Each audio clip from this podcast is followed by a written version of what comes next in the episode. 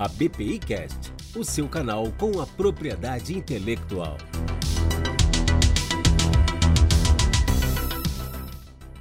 Olá, eu sou Janaína Toscani e esse é o ABPI Cast, o seu canal da propriedade intelectual. Este podcast é um oferecimento da LD Soft.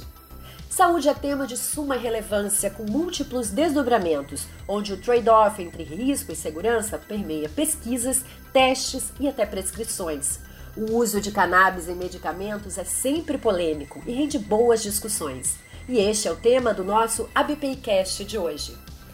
Para falar sobre o presente e o futuro do uso de cannabis em medicamentos, nós contamos hoje com a doutora Carolina Nossetti, médica e consultora técnica em terapia canabinoide com revalidação médica nos Estados Unidos, membro da International Association for Cannabinoid Medicines, fundadora da International Cannabis Academy, empresa de educação, e também fundadora da Interdoc, um hub de profissionais que atuam com terapia canabinoide. Doutora Carolina tem cinco anos de atuação no desenvolvimento de produtos terapêuticos, vivência nos principais centros produtores dos Estados Unidos, como consultora técnica, diretora médica e científica. E para colaborar neste toque, contamos também com a doutora Aline Ferreira, advogada especializada em propriedade intelectual, sócia do escritório Casnar Leonardos e coordenadora da Comissão de Estudos de Direito Internacional da BPI.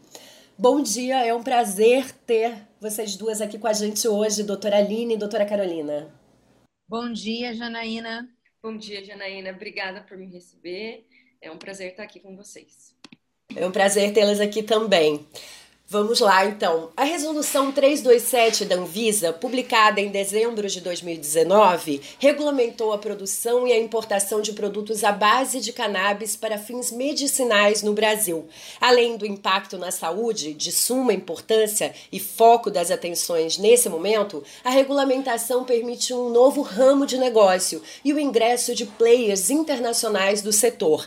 É, doutora Carolina, a senhora tem observado algum movimento nesse sentido? Na realidade, é, não é novo, é, já existe, né, desde a regulamentação do produto Mevatil, né, fora do Brasil chamado Sativex, isso já é um mercado real no Brasil. Né? Os players internacionais estão chegando é, com uma frequência maior do que nos últimos, digamos, cinco anos, com maior presença né, desses players. Desde 2015 é possível a importação individual, mas sim, desde a regulamentação, mais oportunidades de negócios estão aparecendo e os investidores se sentem mais seguros de trazer o capital para o Brasil. Então, apesar de não ser tratado como um medicamento, né, um produto à base de cannabis, segue uma mesma exigência regulatória do medicamento. Né? Tem certas adaptações, certas facilidades, mas isso também traz uma competitividade né, do Brasil no mercado internacional que nenhum outro país traz, pelo alto nível técnico que é exigido. Né? Então, em alguns países, isso é tratado praticamente como um alimento, um suplemento, não na realidade, né, porque cada país é, lida com isso diferente, mas aqui no Brasil, sendo esse nível técnico, permite que é, exista até um, uma, um, um, destaque no Brasil é, em mercados internacionais por esse alto nível técnico. Doutora Aline, gostaria de comentar alguma coisa sobre essa.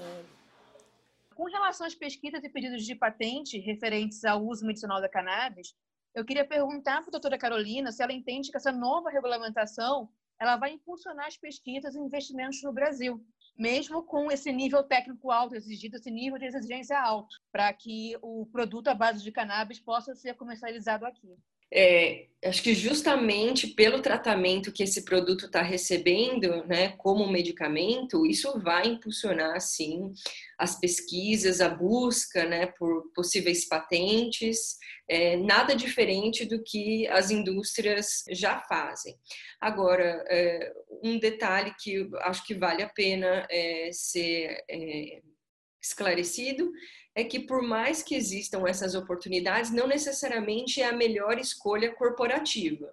A Coca-Cola é a Coca-Cola porque ninguém sabe o segredo dela. E a partir do momento que isso está lá patenteado, é, existe uma abertura dessa informação que talvez não vale a pena é, para as empresas como corporações terem esse segredo disponível de forma pública.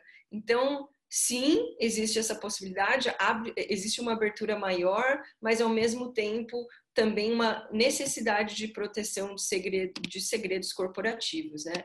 E existe uma patente até do governo americano, patente 507, no final 507, que traz met, é, é, assim, é, métodos, né, em termos de formulação, é uma patente que nem é nova, mas que muitos pesquisadores e médicos acabam é, estudando exatamente para entender onde que eles conseguem trazer mais inovações. Então, até os governos estão indo nessa direção e não é algo de hoje, né? Até, um, até uma patente bem, bem antiga, assim, acho que do, é, 1998, se não me engano. Mas sim, abre um espaço. Agora, uma decisão corporativa, se isso é a melhor, é esse é o melhor caminho ou não.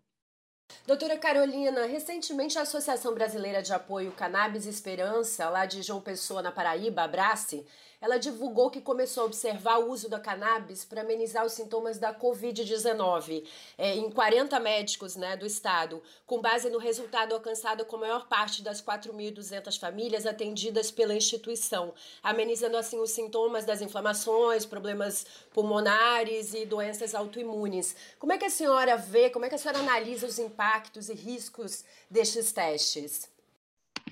Sim, eu entendo que é uma associação que conta com apoio de diferentes profissionais da área da saúde, cientistas renomados, mas eu não tive acesso ao desenho e estudo em si.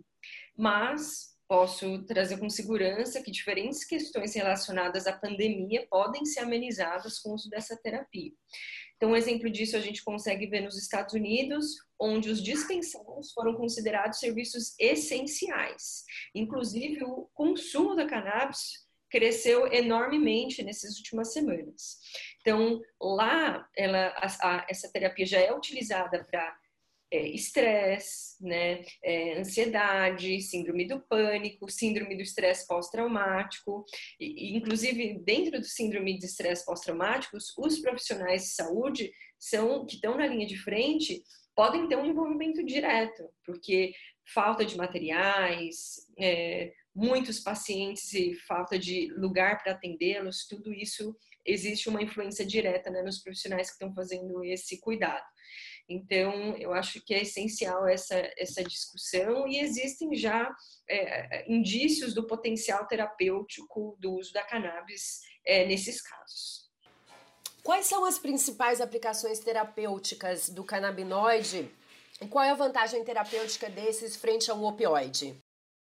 Então, as principais indicações terapêuticas que são observadas no Brasil, de acordo com o número de autorizações que a Anvisa é, forneceu, são autismo, epilepsia refratária, doença de Alzheimer, doença de Parkinson, dor crônica, principalmente a dor neuropática, pacientes usando quimioterápicos, não só pacientes oncológicos. E a vantagem terapêutica frente ao uso dos opioides é, uma delas é mortalidade zero, então até hoje não se relataram é, é, mortes diretas né, com o uso da planta como um todo, full spectrum, essa é uma grande vantagem. É, um outro ponto é, importante de vantagem é, são poucos efeitos colaterais. Né, os opioides, eles são conhecidos pela quantidade de efeitos colaterais e tem uma opção terapêutica tão, é, é, às vezes, às vezes, né, não, todas as vezes eficaz quanto os opioides é uma diferença enorme no manejo desses pacientes, que muitas vezes são polifarmácia, quer dizer, usam mais de uma medicação. E uma outra vantagem é o baixo ou inexistente nível de dependência química. Então, para a Organização Mundial de Saúde, produtos ricos em CBD com até 0,2% de THC não trazem um potencial de dependência química. E de, potencial de dependência química do, do THC é, é difícil da gente quantificar, porque são diferentes cepas, diferentes proporções de canabinoides, mas de uma maneira geral, entre 10% e 11%, que é muito próximo da dependência do café. Então, quem usa café, duas semanas sem café, as pessoas vão ficar com ansiedade, mas depois isso passa. Então, essas três são as principais vantagens terapêuticas: mortalidade zero, poucos efeitos colaterais e baixo ou nível inexistente de dependência química.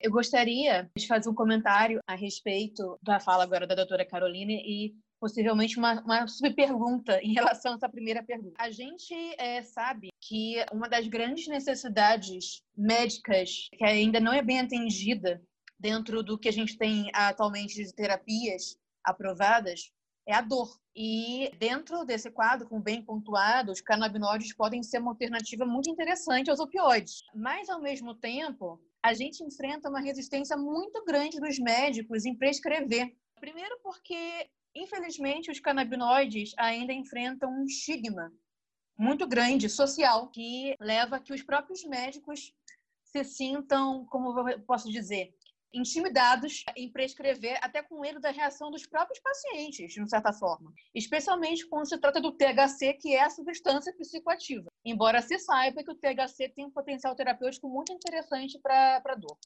Né? E dentro desse panorama, a gente também tem a questão da responsabilidade profissional do médico, porque por mais que haja a resolução da Anvisa, por mais que haja todo um respaldo técnico, legal e teórico para o uso dos canabinoides, a gente sabe que tem a Convenção da ONU sobre entorpecentes, que coloca a cannabis sativa como uma planta proscrita, e isso gera uma série de situações podem intimidar o médico a prescrever. Além dessa questão da Convenção da, da ONU, a gente também sabe, pela literatura médica, que alguns canabinoides a gente sabe que hoje em dia há uma dificuldade técnica muito grande de você isolar só os compostos canabinoides é, de interesse. Então, por exemplo, um extrato que contém a canabidiol pode também conter traços de THC de outros canabinoides junto. A gente sabe, por exemplo, que eventualmente os canabinoides podem é, ser gatilho de episódios de esquizofrenia e de outras doenças mentais. Então, dentro desse cenário, eu queria perguntar para a doutora Carolina como o trabalho junto aos médicos também para convencê-los da segurança dessa prescrição. E em seguida eu queria fazer uma, uma pergunta relacionada também à segurança, mas mais voltada para patentes. É um desafio, né? Como mencionado, é considerado proscrito pelas Nações Unidas. A notícia boa é que, em 2019, a Organização Mundial de Saúde enviou uma comunicação para as Nações Unidas pedindo a reclassificação da resina de cannabis. É, fizeram uma separação entre cepas com menos de 0,2% de THC e com mais de 0,2%. Menos de 0,2% eles sugeriram não haver um controle internacional. E a mais de é, 0,2%, uma reclassificação, considerando que existe sim um potencial terapêutico do, do THC. Eles não negam esse potencial. Então, uma organização como a OMS, colocando isso em escrito, né, de forma pública, em carta, faz toda a diferença. Então, os médicos precisam de mais, mais desse tipo de verbalização, de de, de, comunicações públicas, porque a gente não aprende isso na faculdade. É, aqui no Brasil, ainda mais recente do que em outros países, como nos Estados Unidos, eu morei lá quase 10 anos, eu retornei faz três, exatamente para ter um dos focos hoje, que é a educação aqui no Brasil. Eu recebia constantemente com, é, é telefonemas e perguntas, e-mails, porque os médicos queriam prescrever estavam com medo, não tinham a segurança. O ato médico nos permite isso. E os médicos não são educados sobre os seus próprios direitos.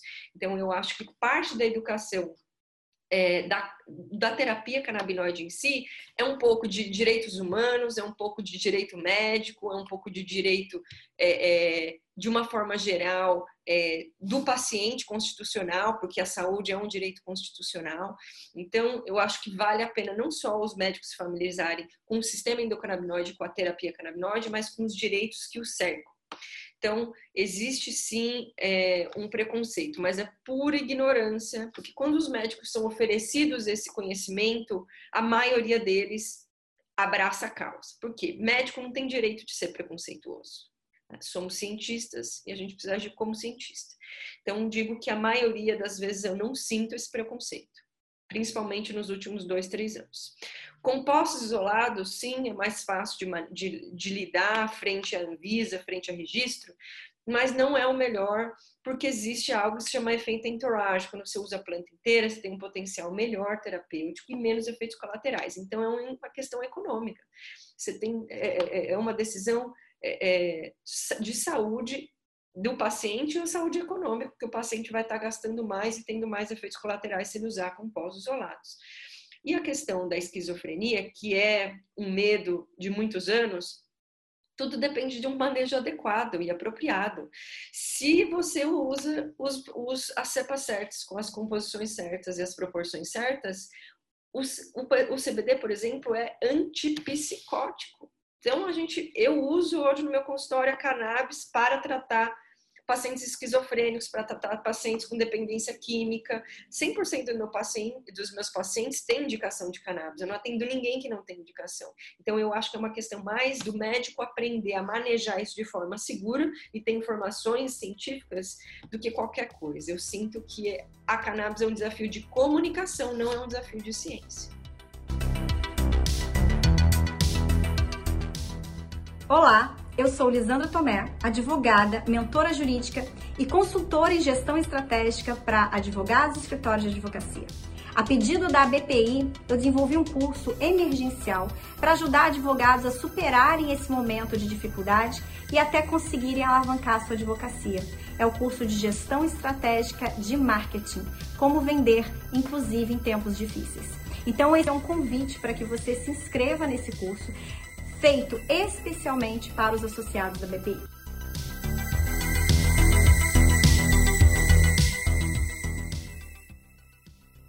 Para concessão de patentes, e quem pede patente geralmente quer explorar comercialmente o produto aqui no Brasil, uh, para produtos e processos farmacêuticos, é necessária a anuência prévia da Anvisa, para que a análise é, ao risco do produto ou processo à saúde pública possa ser feita em sede de anuência prévia.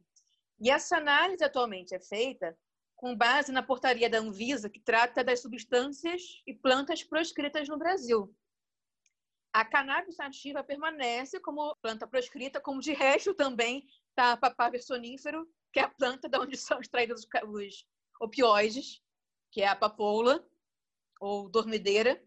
É claro, essa portaria tem uh, diversas relativizações né, que foram surgindo muito em virtude até da da atuação dos próprios pacientes, das, das entidades médicas ligadas à educação em cannabis, mas isso não significa que todos os canabinoides tenham saído da lista de, de proscrição da própria Anvisa. Então, eu queria perguntar para a doutora Carolina como ela é, avalia esse risco dos canabinoides e as atualizações que têm que ser feitas nessa, nessa portaria da Anvisa. Porque se sabe hoje em dia que uh, não só o CBD e o, o THC têm potencial terapêutico, existem outros canabinoides que têm potencial terapêutico muito interessante, inclusive para necessidades médicas para quais, quais hoje o que a Anvisa tem aprovado são medicamentos para uso compassivo, ou seja, são medicamentos com eficácia mais ou menos, mas na falta de outra alternativa terapêutica, a Anvisa autoriza o uso.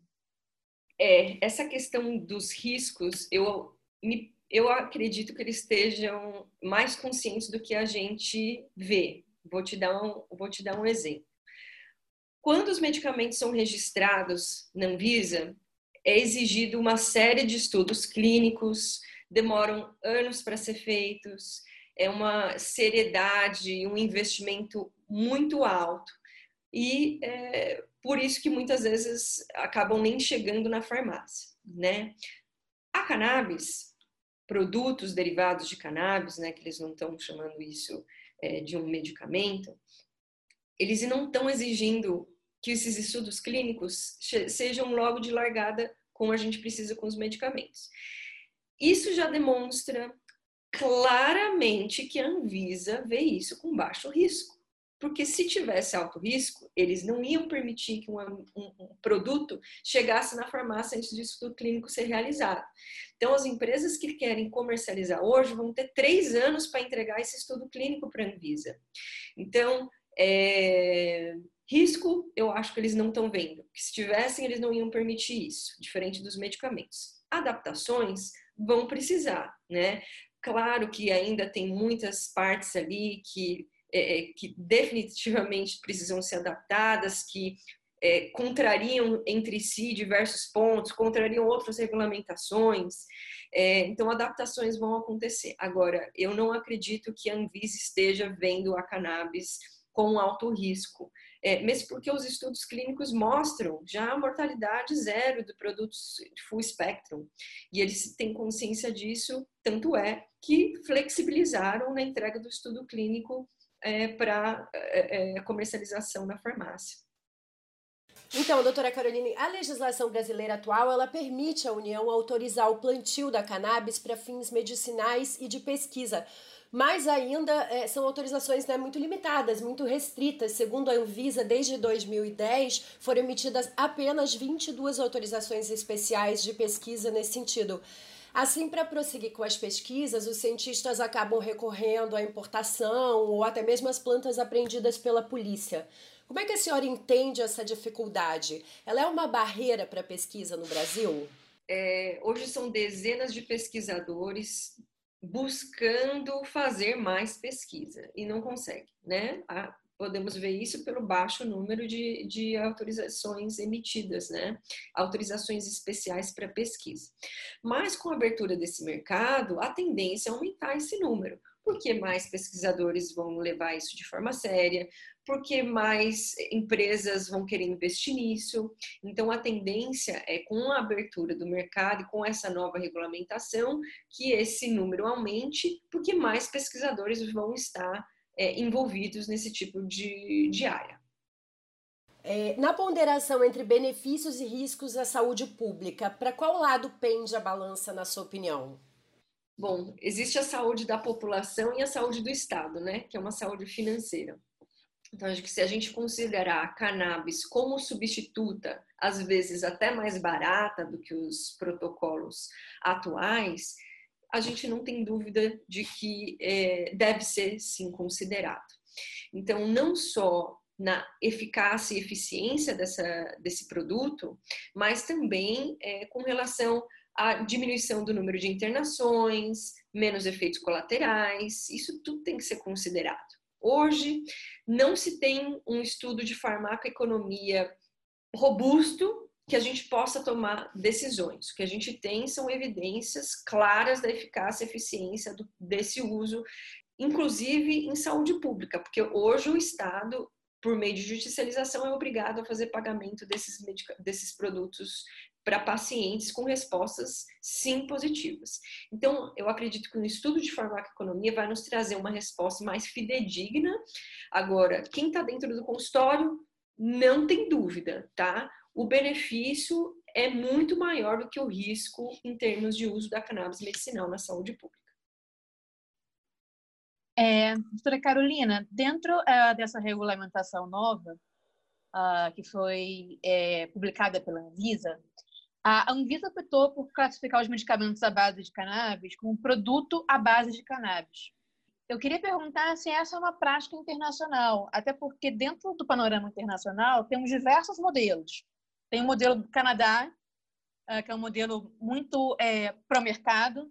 Tem o modelo uruguaio, que é um modelo em que o Estado é, tem uma participação muito forte. Então, considerando esses diferentes modelos, eu queria que a doutora comentasse, por gentileza, essa opção legislativa feita pela, pela Anvisa.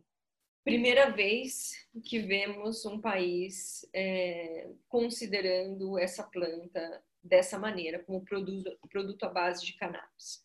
Como mencionado, cada país encara a cannabis de uma forma diferente, alguns mais mercado, alguns com controle mais estrito do Estado. É, nos Estados Unidos existe já um produto registrado, mas é como medicamento, né? Lá se chama Epidiolex, então passa por, pelas mesmas é, fases que a gente precisa do, de qualquer medicamento que está na farmácia. Então é muito inovador a forma que a gente está encarando é, a cannabis. É uma categoria por si só, e o, a vantagem de ser uma categoria por si só é que dá uma vantagem competitiva que nenhum outro país vai ter. Porque se você registra como medicamento, é muito alto o, o investimento e são diver, muitos anos para você conseguir registrar isso. Se é um comestível, um suplemento, você não consegue tá, ser distribuído dentro é, é, de farmácias como categoria de medicamento não é né, um produto à base de cannabis, mas acaba, se você é, é, registra dessa forma, você tem uma notificação, você consegue estar dentro das farmácias, de acordo com o que a Anvisa é, rege. Então, eu vejo como vantajoso em termos de mercado internacional por trazer um nível de seriedade, é, de regulamentação que nenhum outro país tem. Como a comunidade médica considera a Convenção da ONU sobre entorpecentes um obstáculo à pesquisa, desenvolvimento e uso de canabinoides? É um obstáculo, sem sombra de dúvida. É um, é um produto proscrito, mas como eu mencionei, as outras entidades estão é, em sintonia com cientistas e médicos, como a Organização Mundial de Saúde, que já fizeram comunicações diretas às Nações Unidas para ver uma reclassificação, tanto dos produtos com menos de 0,2%, tirando a, a restrição de controle internacional, quanto dos produtos mais de 0,2% de THC, com alteração de classificação. Então, a comunidade médica está seguindo as opiniões da Organização Mundial de Saúde, que visa a flexibilização das regras anteriormente colocadas. A gente já está chegando aqui quase ao final do nosso podcast, doutora Carolina, mas eu ainda gostaria de saber é, como é que a senhora vê, enquanto pesquisadora, o uso das bases de patentes como fonte de conhecimento para direcionamento e aceleração das pesquisas médicas? Sim. É sempre importante né, a gente ter acesso a essas informações e ajuda imensamente no nosso trabalho. Tá? A grande maioria é, da, é, dos produtos que tem por aí ficam com proteção né, a método e, e até as formulações em si por causa do segredo industrial. Mas mesmo é, a gente tendo certo conhecimento técnico, sabemos que a gente não vai ter acesso à maioria é, desses, da, do conhecimento advindo desses produtos, porque como a Coca-Cola rege, não vai é, compartilhar seu segredo industrial. Muitas empresas de cannabis que têm sim informações de inovação, método e forma também não vão querer fazer uma patente porque acabam tendo que revelar seu segredo. Então, é, para os pesquisadores e médicos é muito positivo, para a indústria aí é, talvez nem tanto, mas para a gente ter acesso a isso ajuda enormemente. Bom, chegamos ao fim do nosso podcast. Eu agradeço a participação da doutora Carolina e da doutora Aline. Desejo sucesso às duas e coloco também, doutora Carolina, as comissões de estudo da BPI à sua disposição para contribuir tanto com esse quanto com qualquer outro tema relevante relacionado à propriedade intelectual queria agradecer mais uma vez a, a, o interesse né, na discussão desse tema e pedir que cada um de nós aqui é, fôssemos agentes de mudança e compartilhássemos essas informações com outras pessoas que precisam. Então, pais que têm crianças autistas, filhos com, com pais com doença de Alzheimer em casa, que muitas vezes não têm as suas é, necessidades terapêuticas atendidas, né, compartilhem informações, falem para eles buscarem informações na internet, falarem com seus médicos, levarem estudos clínicos para o consultório, porque é assim que a gente vai fazer a diferença, quando a gente compartilhar informações técnicas e científicas sobre esse tema. Queria mais uma vez agradecer doutora Carolina por ter aceito o nosso convite para estar aqui hoje discutindo esse tema. É, a nossa Comissão de Direito Internacional da BPI ela tem acompanhado os desenvolvimentos da regulamentação da cannabis medicinal, tanto a nível nacional quanto a nível internacional, inclusive é, com relação a tratados é, internacionais sobre o tema e sua atualização. E tanto eu, que sou a coordenadora da comissão em São Paulo, como a Roberta Arantes, da Daniel Advogados, que é a coordenadora da comissão no Rio de Janeiro, estamos à disposição dos associados para ouvir sugestões e feedbacks sobre esse tema e outro, outros temas de direito internacional é, relacionados à propriedade intelectual. Bom, chegamos ao fim do nosso podcast. Eu agradeço a participação da doutora Carolina e da doutora Aline. Desejo sucesso às duas e coloco também, doutora Carolina, as comissões de estudo da BPI à sua disposição para contribuir tanto com esse quanto com qualquer outro tema relevante relacionado à propriedade intelectual. Aos nossos ouvintes, muito obrigada. Acesse o nosso site bpi.org.br e o podcast também pela sua plataforma de preferência. A BPI Cash, o seu canal da propriedade intelectual. Você ainda não deu adeus a planilhas e a papelada? A LD Soft está há 26 anos buscando facilitar sua rotina. Com os nossos sistemas, você fica tranquilo enquanto curte seu podcast, pois temos os melhores especialistas do mercado pensando em soluções para você. Especialista de propriedade intelectual. Que tal um teste grátis? Acesse ldsoft.com.br. LDsoft, potencializando o universo jurídico através da tecnologia.